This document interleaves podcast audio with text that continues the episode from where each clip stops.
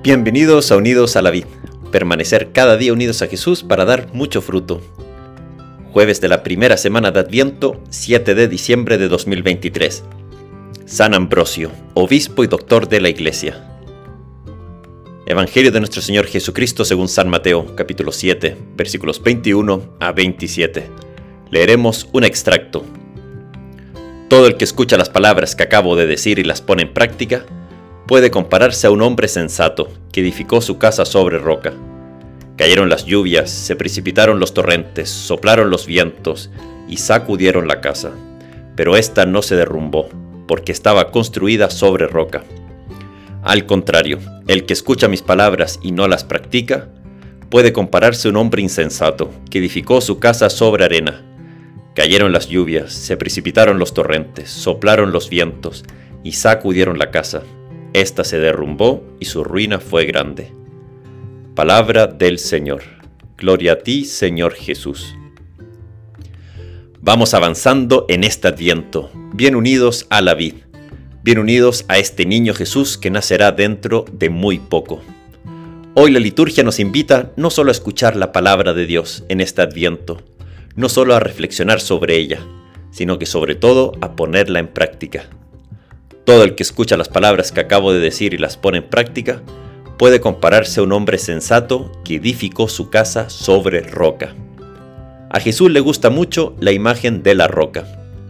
La roca es algo firme, impresiona mucho la fuerza del mar, las olas en la orilla, pero esa fuerza no es nada y se detiene al chocar contra las rocas de la costa.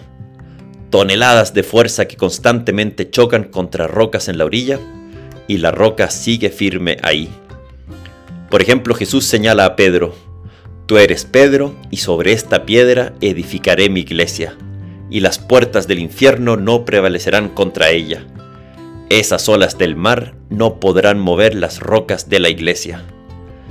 San Ambrosio, obispo de Milán en los años 300, y cuya fiesta celebramos hoy, señala en una carta por él escrita, que la iglesia del Señor, edificada sobre la roca apostólica, se mantiene inconmovible entre los escollos del mundo y apoyada en tan sólido fundamento. Persevera firme contra los golpes de las olas bravías. Se ve rodeada por las olas, pero no resquebrajada. Y aunque muchas veces los elementos de este mundo la sacudan con gran estruendo, cuenta con el puerto segurísimo de la salvación para acoger a los fatigados navegantes. Jesús que viene dentro de 18 días quiere venir a ser roca, roca firme en quien podemos construir nuestra vida. Es verdad que Jesús nace como un niño, un niño humilde, sencillo, indefenso. Pero en este niño se puede construir toda la vida, se puede ya desde ahora vivir la eternidad. ¡Qué misterio! Un niño tan fuerte como Jesús.